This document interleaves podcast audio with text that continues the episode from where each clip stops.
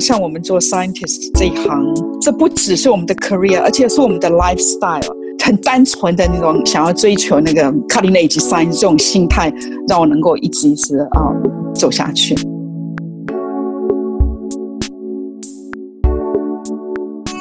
各位听众朋友们，大家好，欢迎回到生技来一课，我是以望。生计来客由 BTBA 发行，分享在美台湾生技人在职涯上的经验和创建，让我们可以透过已经在美就业的台湾前辈及学长姐的连线访谈，提供即将进入生技业的台湾学生一个方向，也提供已经在业界工作的中生代可以规划自己职涯发展的道路，以及能加强台美生技人的连结。BTBA 今天非常开心能够邀请到林丽玲博士来接受我们的访问，相信生技来一课的听众朋友们一定对林博士的名字不陌生。林丽玲博士是生技来一课第二集受访来宾蒋先惠博士的 mentor 及人生好友，BTBA Podcast 制作团队及许多生技来一课的忠实听众也早就敲碗许久俐霖的专访。今天真的非常开心，俐霖能够在百忙之中接受 BTBA Podcast 制作团队的访问，让我们一起欢迎俐霖。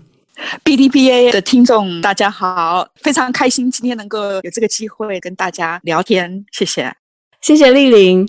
林丽玲博士呢，拥有三十年以上国际药厂新药开发的经验，并且专精于 Inflammation and Innate Immunity 专科领域。拥有许多卓越的贡献，成功带领团队开发出 rheumatoid arthritis and inflammatory bowel disease 等免疫相关疾病的临床上市新药，并且拥有超过七十篇科学期刊及专利发表。林博士目前是 Sanofi Immunology and Inflammation 部门的 Cluster Head，啊、为统筹该部门 Preclinical 相关研发项目的高级资深主管。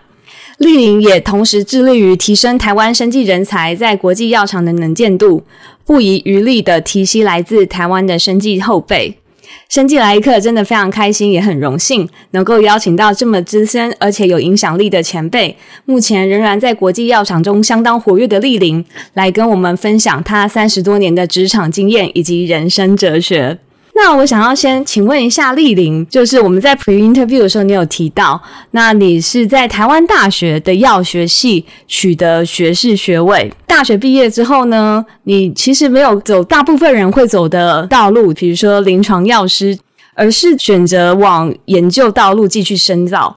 可不可以请你分享一下当初做这样子决定的初心是什么？后来又是什么样的契机来出国念书呢？嗯其实我从小我就很喜欢科学。我记得以前小时候老师说你要写我的志愿，我每次都是写我要当个科学家，因为从小对于东西怎么样研发出来的非常有兴趣。就简单的像一个插头，我就很想知道它的 structure 是怎么样。所以就是从小就知道自己的兴趣是想要知道事情的来由，然后东西怎么样被 create，所以知道自己的兴趣这是蛮重要的。其实我是蛮前面志愿填这个台大药学系，因为现在也是一样，我的 aspiration 就是想要呃研发新药，然后可以帮助人家。所以我觉得我蛮 lucky 的，呃，小时候还有现在我的 passion 都还蛮 consistent 的。药学系拿到药师执照以后，当然很多人就是走药师的这个行业。但是我 follow 我的 passion，我想要去当个 scientist。所以学士毕业之后，我就去台大医学院生化所先念硕士。然后那时候我觉得做实验很有趣，虽然每天待在那个实验室，在动物房里面，我那时候养了好多好多几百只老鼠，但是我不觉得很辛苦，感觉到甘之如饴。所以我就知道这个是我的 passion。所以，嗯，我就想说，念完硕士以后，我还要再继续念下去。然后当初台湾有请到几个教授来教我们一些呃 molecular biology 的一些 lab，然后我那时候就是觉得哇，那个真的是 very fascinated，genetic engineer 非常非常有趣，所以我就想说到美国来念书。我觉得听起来是一段非常励志的求学过程。那能不能再请丽玲稍微分享一下？说你刚好提到你那时候还在台大生化所念硕士的时候，当时系上有请专家来教授当时最新的 genetic engineering 的。课程，他们是特别请国外的专家来教台湾的学生这些技术吗？还是是当时是系上新聘的老师刚刚从国外回来呢？我记得那一次好像是教育部特别请了几个专家过来的。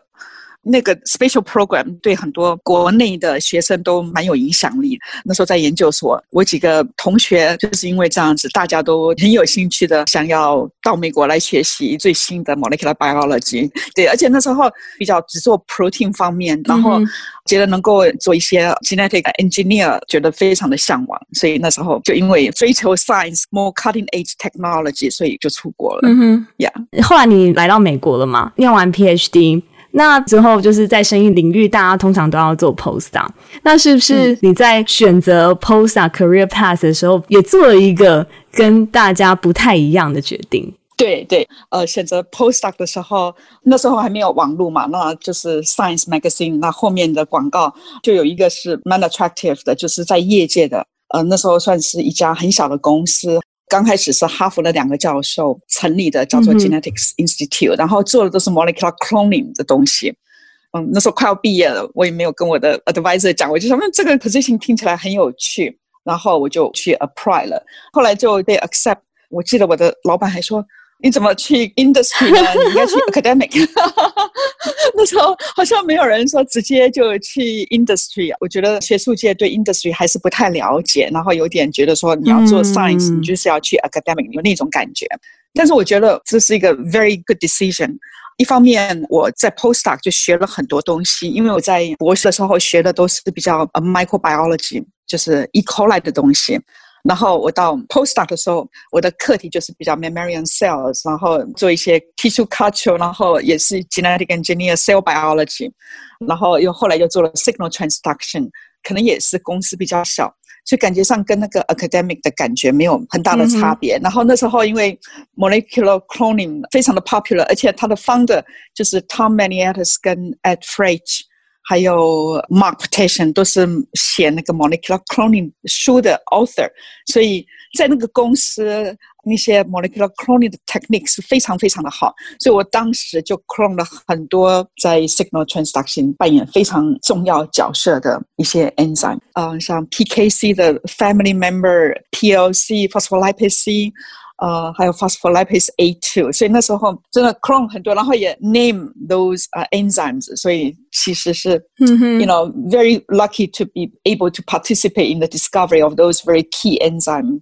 感觉俐霖真的是这方面的始祖哎，觉得好荣幸哦。谢谢。在工业界的 postdoc 也让我学到一点，就是工业界其实是 very collaborative。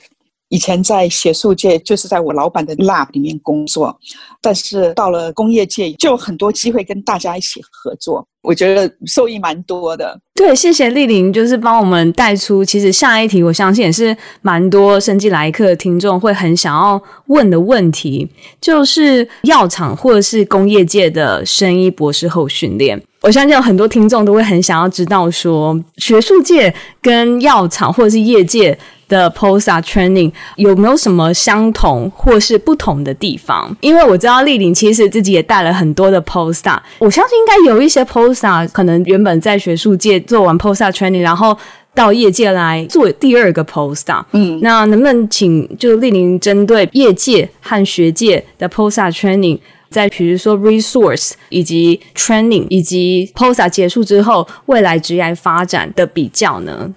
首先，我先讲业界的 postdoc。业界 postdoc 有一个好处，就是它的 resource 呢 very very rich，然后很有机会跟各个部门的研究合作，像 Pfizer 啊或 Sanofi 就像一个 university 一样，但是不是一个 lab 一个 lab 很独立的，而是大家都非常的为了共同的目标，就是研发新药呃合作，所以就是比较有机会 collaboration。当然，它的 topic。研究的范围在业界就比较跟药有关系，学术界的话，他们就会研究一些比较 basic biology，譬如说 CRISPR 的 mechanism 是什么什么什么，就比较 basic，也是很有兴趣的一 topic。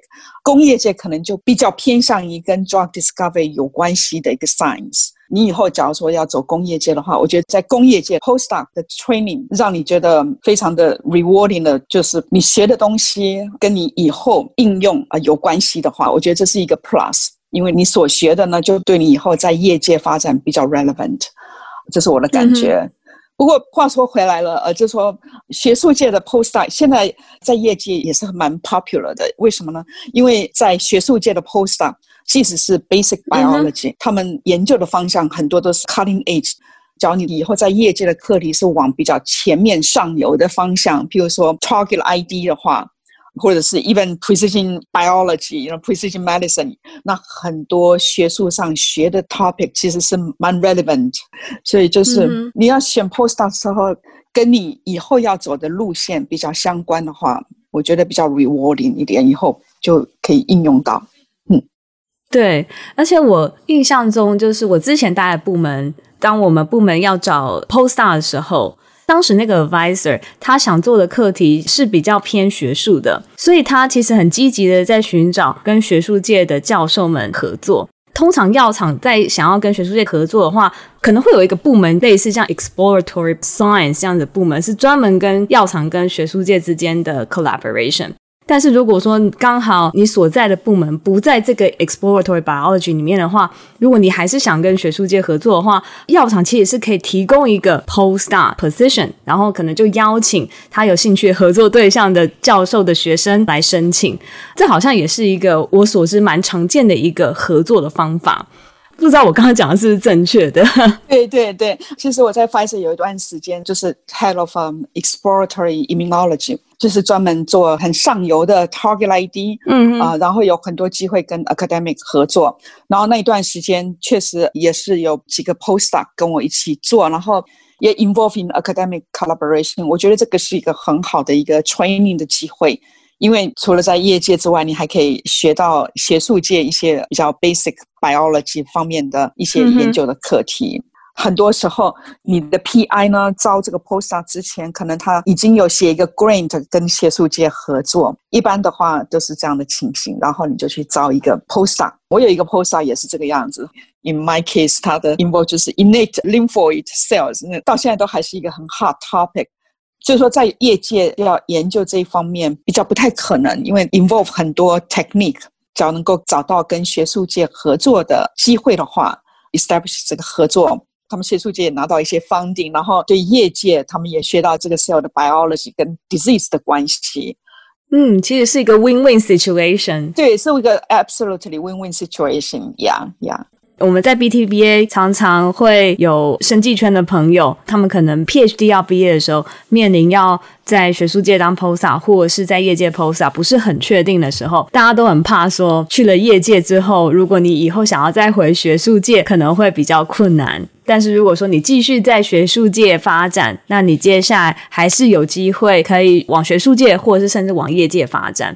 但是，其实我觉得这个真的是看情况，以及也是看你的专长和领域。因为药厂的研发部门其实包罗万象，每个部门也是分工挺细的，所以真的是 depends on 你在哪一个部门。如果是在 drug discovery 比较上游部门，其实跟学术界的合作是很多的。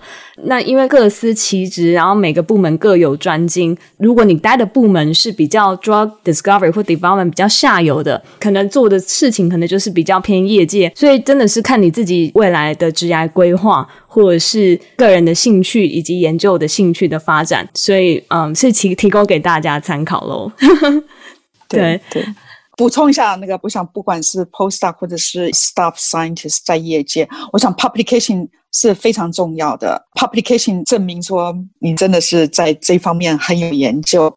不管你以后要回到学术界或继续在业界工作，这个都是你一个很重要的一个 credential。所以鼓励大家尽量把它写成一个 publication。嗯我想要请问一下丽玲，说就是 publication 这件事情在业界，因为尤其是像做 target ID 这样子的课题，对药厂来说是一个很重要的一个资产。要是如果你真的 identify 一个很重要的 target，你可能不会想要让竞争对手知道，是不是就代表说，那你的 work 被发表几率就大大减低了呢？是有一点点，但是现在药厂除了 publication 之外，假如说真的很重要的话，他们会 patent 这个 knowledge，对不对？那这个 pattern 也是算你的 publication，可能不是以 paper 那个 manuscript 那种 publication，、嗯、但是在业界，你只要有 patent 的话，这个也是非常重要的，没错，对对对对。嗯、哼哼哼，所以，假如说不是 paper 的话，就是 patent 是 either one 都蛮重要的。嗯，那也可以从你刚刚分享里面感受到说，其实丽玲对 information 和 immunology 这个 disease area 有相当多的研究，而且目前也在 Sanofi Information Immunology Department 担任很重要的资深主管的职务。那我知道在药厂其实还有其他的专科部部门，但是 Information Immunology 这个 disease area 是蛮多人都蛮有兴趣的。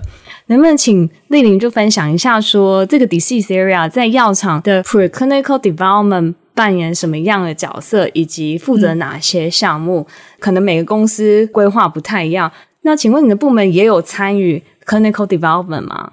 很好的问题啊！我是一直从 postdoc 开始就做 immunology 方面。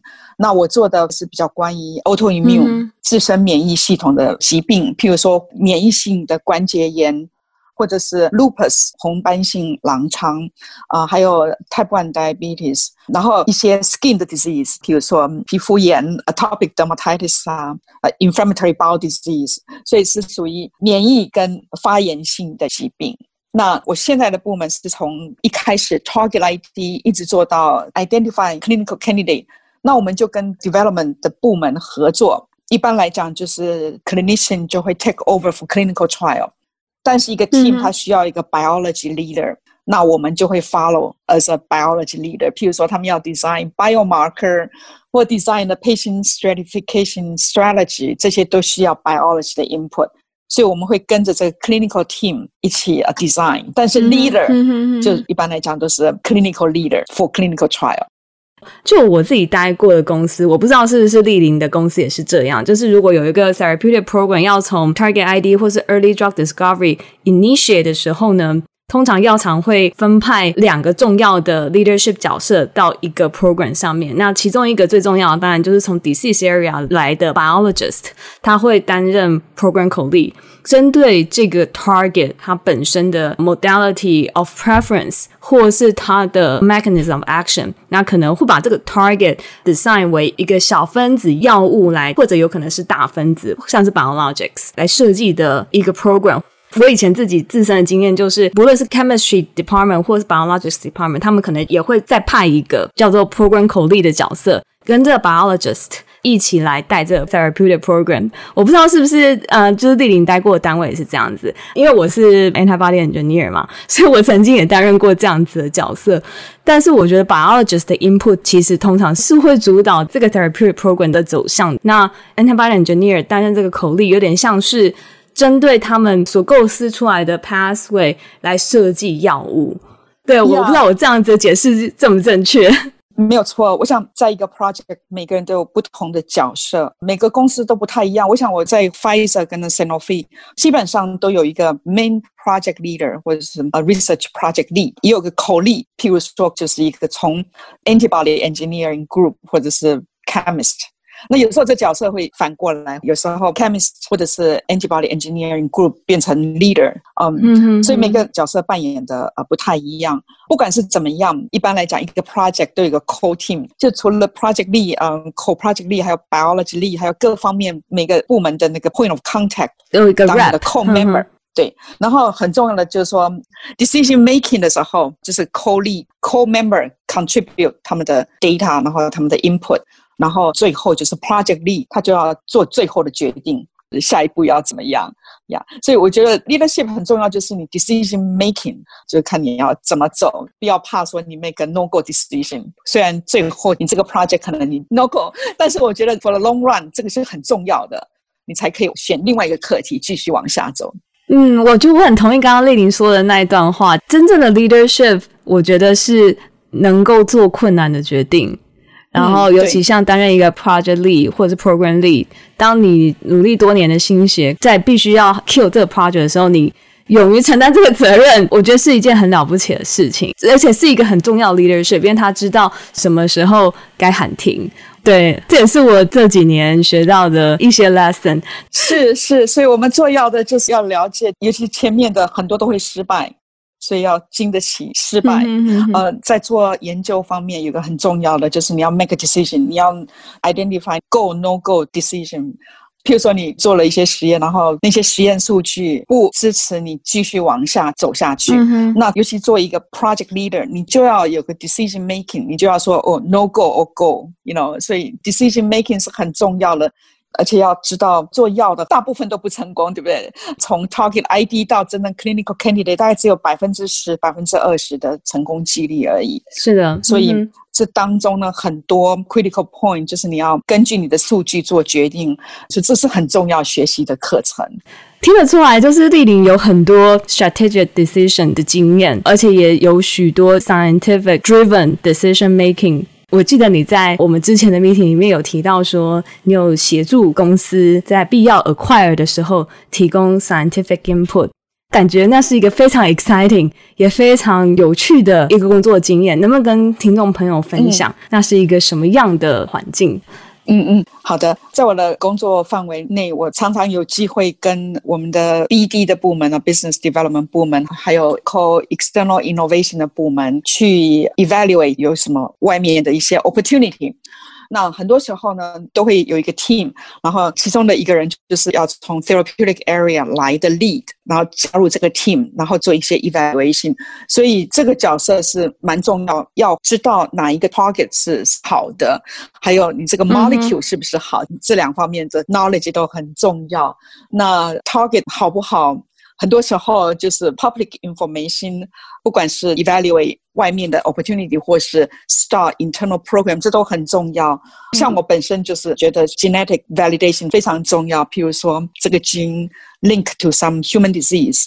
我觉得这个是一个很 powerful 的 data。还有呢，就是你要随时知道说，OK，现在有哪家公司在 Phase Three trial 什么东西，Phase Two、嗯、Phase One，那个要常常在你的 image 里面，你要知道整个业界。你要 keep yourself up to date to current competitive landscape，这是很重要的。对，然后你才可以知道你怎么样跟人家 differentiation，因为尤其是研发新药 differentiation 是很重要的，所以你这方面你都要知道你你这个 molecule。好在哪里？为什么会跟人家已经在做临床三期实验有什么不一样？你必须要有这方面的知识，所以这个是、嗯、哼哼哼，you know，as a scientist，蛮多的 knowledge 你要随时都要 acquire，才能够让你做各方面的 evaluation。嗯哼哼哼，刚刚听丽玲这样分享，觉得就是一个资深的主管能够参与到的工作以及 responsibility 层面其实蛮广的，而且有很多责任是牵涉到公司重要的 pipeline。我觉得丽玲现在的成就，是我们这一辈 scientists 都很希望自己有一天能够也做出相同程度的贡献。而且我们前几集的嘉宾也有分享过说，在药厂做研发工作，你一定要成为就是自己的专业领域一个很专精的角色。但是除了这个，每个 scientist 进入药厂以后，一开始可能是 individual contributor。我相信大家都希望能够拥有越来越多的 responsibility，或是工作内容项目能够渐渐的变广，develop 自己的 career，能够慢慢的在公司里面被看见。能不能请丽颖分享一下说，说那要如何培养自己能够具备那样子的能力，成为一个 manager？如何要在公司内部寻找成为 manager 的资源呢？好，我想怎么样在公司里面，你的 career development 会越来越顺利。光就这个课题，我觉得我是一个比较蜗牛赛跑，一步一步来那种型的，嗯、或者是说好听一点的话，脚踏实地。我觉得要充实自己是很重要的。像我们做 scientist 这一行，做 biotech 这一行，这不只是我们的 career，而且是我们的 lifestyle。你要知道所有的最先进的一些知识，你要常常 read paper，让你自己也非常的 knowledgeable，这是很重要的，充实自己很重要。这方面当然跟你的 passion 很有关系，就是你必须要觉得你在念 paper 的时候也很快乐，这个很重要。所以我觉得就是说把自己的能力充实。那另外一方面呢，就是说在公司里面你要跟同事间。建立起很好的关系，然后你你最好能够有几个是永远站在你那一边的，你的 alliance。譬如说我在 antibody engineer 这个 group，我就有一两个 alliance，然后我就跟他讲我需要的，然后我的 frustration 是什么。嗯，很多时候跟 project related，然后你很信任他，他也很信任你。我觉得这样起来很愉快，然后。他也会在你的 career 的方面，在你的 project 能够帮你。然后 management，你的问题是说怎么样能够让你有 manager 的一个 responsibility，是不是？还是说对，就是如何让自己能够从 individual contributor 变成 manager，变成个 manager，还有就是如何 overall build up 自己在公司的 career development。因为比如说像在大公司嘛，人很多，你一个抗体部门，你就有好多人其实跟你做很类似的事情。那如何增加自己的 visibility，能够被看见？嗯，嗯哼。我想第一个还是一样，就是说你要让人家觉得你有 integrity，you know very important part，让人家信任你。那另外一方面，你要自己找机会啊。虽然你刚开始可能一个 direct report 都没有，可是你可以找机会。比如说，像我有些 scientist，他们就说：“嗯，丽玲，我很想要带一个 intern，给我三个月 summer。嗯”然后我就觉得哇，他带这个 intern 带的非常好。这个 intern 在三个月内学很多，然后 in the end of the summer，这个 intern 也给很好的 presentation。那我就对那个人刮目相看。我的组里面有大概有十个跟他一样 junior scientist，都是刚 PhD 毕业或者是 postdoc 刚过来，都没有下面 direct report。但是就这个，他就很 volunteer 的跟我讲说，他有这个课题，我能不能有个 summer intern？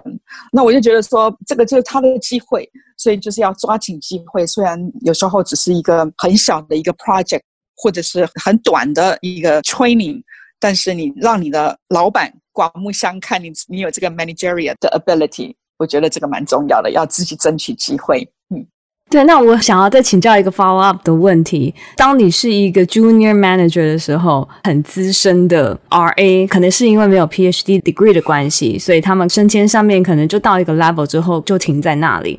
那有的时候可能公司 real 关系啊，那这些比较资深的 colleague 变成你的 direct reports。那在这样的情况下，要如何成为一个 effective 的 manager？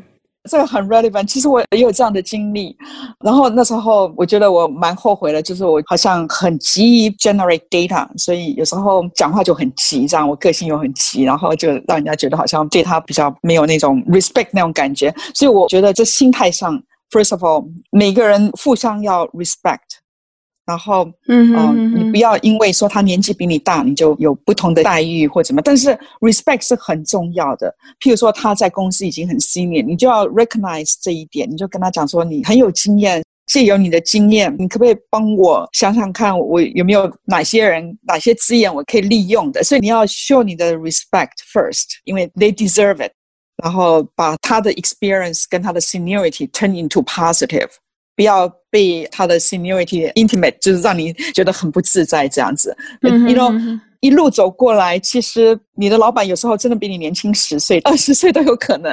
呃，所以就说这只是一个人生一个 stage 而已，所以不要因为他年纪比你大很多，或比你资深很多，感觉到不自在。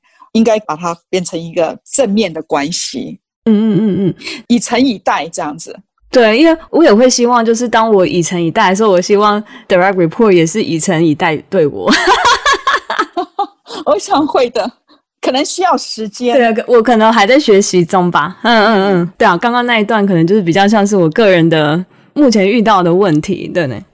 嗯，其实还蛮 relevant 的，很多很多都有这个这样的经验。我想，就是久而久之，因为以诚以待，他会了解你。其实你是个很值得信任的人，然后你都会替他想，是很好的 boss。嗯嗯嗯。所以就要给自己一段时间。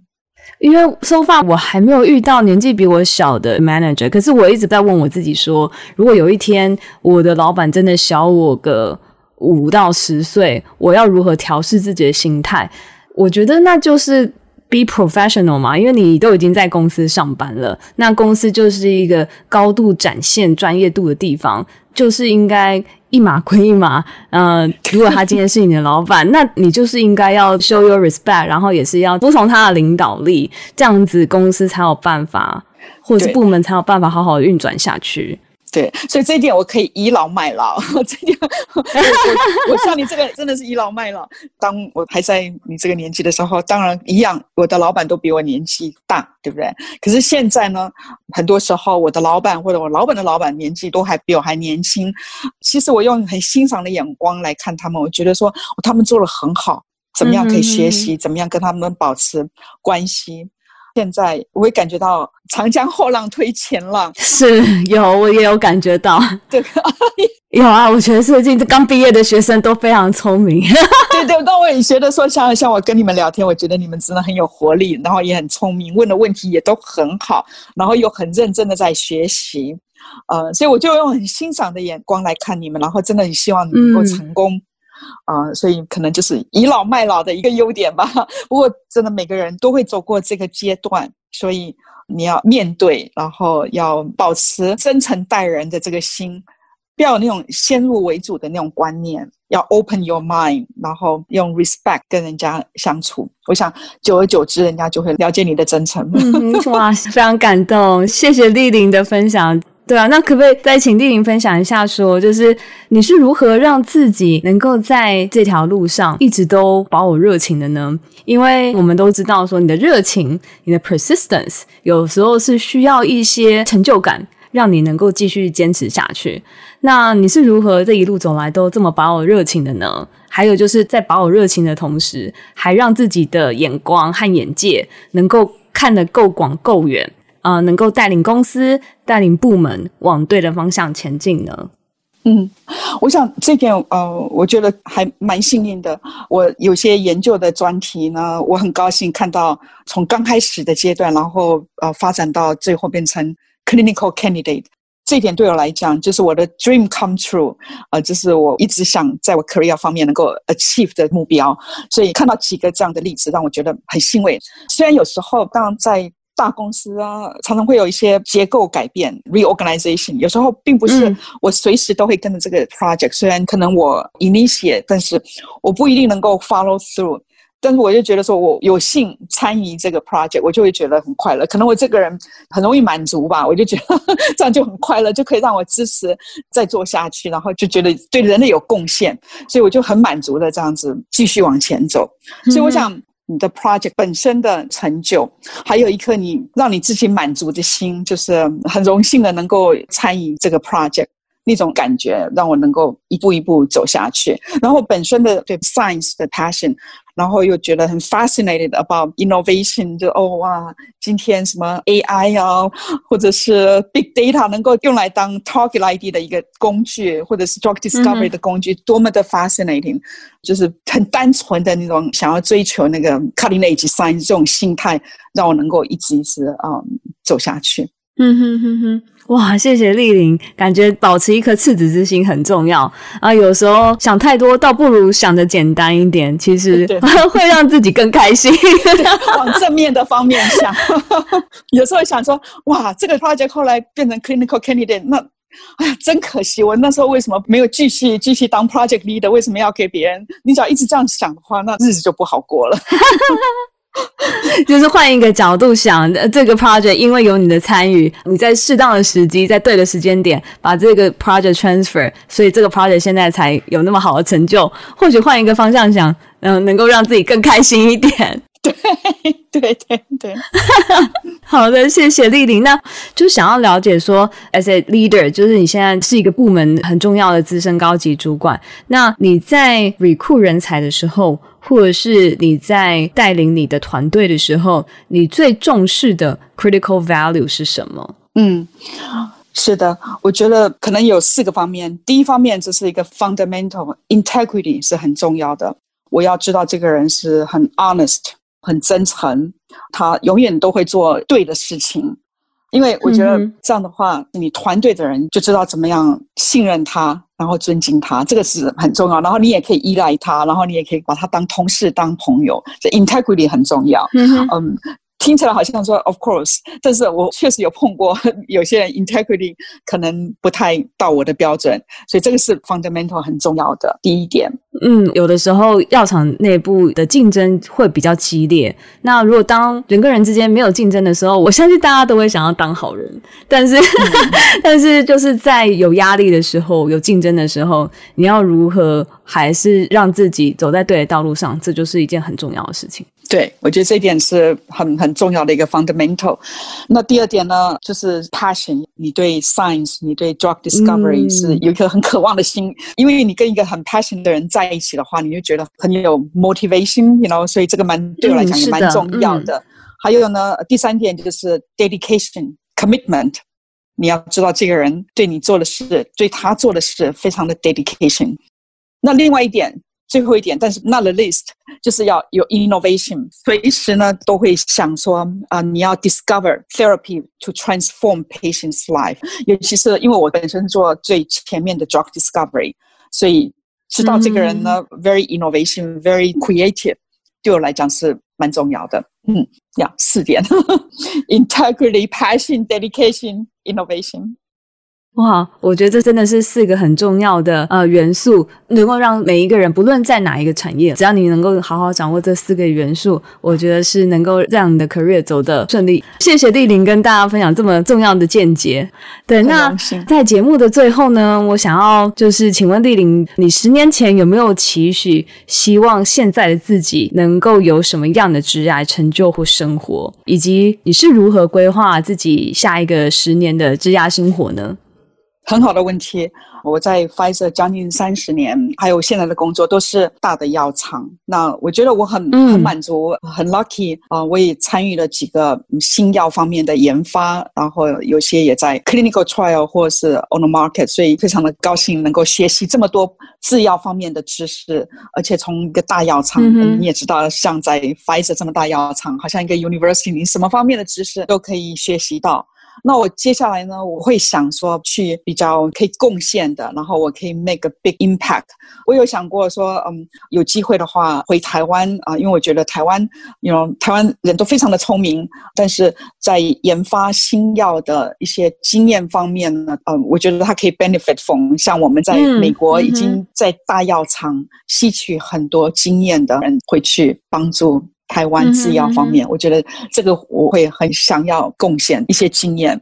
嗯哼哼哼，感觉俐霖接下来如果有机会的话，是希望能够为我们的家乡台湾做出一些贡献的。那不知道俐霖对台湾现在的生技产业的现况有没有一些了解？因为我们制作这个 podcast 节目之后，呃，陆陆续续接触到一些 BTBA 的学长姐，他们现在已经回到台湾了，也已经投身生技产业。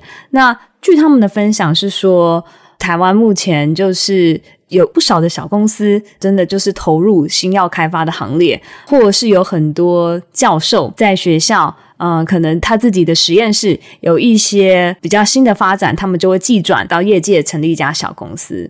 但是似乎在 development 这一块，还有就是 clinical development 这一块，呃，台湾在这方面有相关经验的人才，似乎是有一个断层的。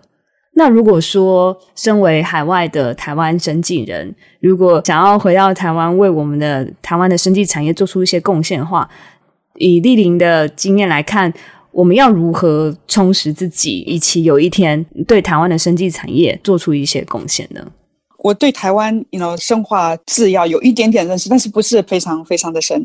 但是我相信，在制药方面，台湾也是需要各方面的人才，不管是在研发新药前期方面，嗯、或者是说像你刚刚讲的 clinical development，even 呃、uh, manufacture。我知道有一个我 Pfizer 的同事会去做 biologic 的 manufacture，那他马上就可以用得上在 Pfizer 的一些知识。我觉得，假如说你有一个 expertise in one area，台湾都还蛮需要。要的各方面的人才这样子，嗯哼哼，所以就是尽量的能够学习各方面的知识，领域学专了，将来就一定很有用。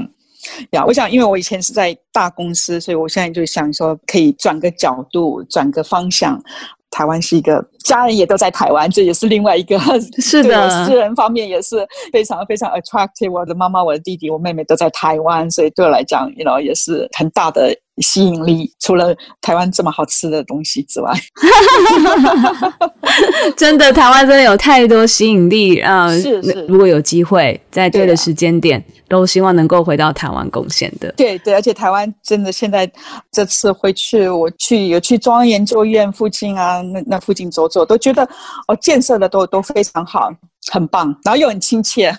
对啊，这几年好像听到的都是说，生技产业已经渐渐的有一些起色了。我们身为在美国的台湾的生技人，听到这样子应该都是非常开心的，是的也是非常希望台湾的生技业能够发展越来越好。那这个也是 BTBA Podcast 生技来一课制作这个节目其中的一个初衷之一。就是希望能够促进台湾生技人彼此交流，然后多多教学相长。嗯，对呀，所以你们 BTBA 做的非常好，非常谢谢你，我也学习很多经由 BTBA 办的一些活动啊，还有像这个 Podcast 做的非常好，谢谢你们。我们也很感谢，就是在美国的这些台湾资深前辈这么支持 BTBA 的活动以及 BTBA 的 initiative。那没有你们的经验分享，BTBA Podcast 也没有办法制作出这么多能够帮助到大家的内容。然后真的非常感谢莅临今天接受 BTBA Podcast 生技来一课的访问。接下来我们来预告一下下一集的内容。下一集我们将邀请到美国 AI 新创公司 Graphen 的创办人暨执行长林清勇博士来到节目中，为我们说明 AI 大数据在生物医学及药物开发上的应用，并分享在美国近年来科技公司是如何运用医学知识图像来教懂 AI 机器人理解医疗问题、阅读医学文献，并且分析潜在的病因。更酷的是，能够让机器人与使用者产生互动，内容相当精彩可期，不要错过下一集由 Richard 理查哥访问的节目哦。另外，BTBA 每年最盛大的 event 就是夏季时分所举行的 Annual Symposium。目前，这个 Annual Symposium 也已经在紧锣密鼓的筹备中，历届都吸引了近五百人来到现场或线上。跟国际的台湾生技人产生连结，并亲临国际生技大师的风采和精彩的经验分享。今年我们的年会将会在七月某一个周末在线上举行，届时也将邀请这一季的 Podcast 受访者来到年会跟大家见面，提供和各位听众朋友及时的线上交流。喜爱 BTBA 和生技来客的朋友们，敬请期待我们 Annual Symposium 的各项最新消息。大家可以在 Apple Podcast、Google Podcast、Spotify、声浪及任何你可以听到 Podcast 的平台上找到生技来一课。欢迎大家收听、订阅、分享我们的节目给你身边的所有朋友哦。也不要忘记 follow BTBA 的官网 triple w 打 btbatw 打 org。及在 Facebook 上面搜寻 BTBA，就可以找到我们 Podcast 节目的最新消息及发了我们的最新动态。如果大家有特别想了解的生技产业职位介绍或美国生技产业的面向，也欢迎大家联系我们，或是传讯息到 BTBA 的脸书小编，我们都会收到每个大家提出的建议和鼓励。今天的节目就到这里为止喽，谢谢大家的收听，我是以棒孟宪维，我们下次见，拜拜。生技来一课是由 Boston Taiwanese Biotechnology Association 制作发行，台北驻波士顿经济文化办事处赞助。我们的制作人有范恩、Richard、Joe、Yvonne、Erica，还有 Margaret。后制人员有 Joe 和刘继秀，宣传则是我们的菲比蔡涵婷。我们的信箱是 t m r biotech dot moments at gmail dot com，欢迎来信给我们。谢谢你的收听，我们下次再会，拜拜。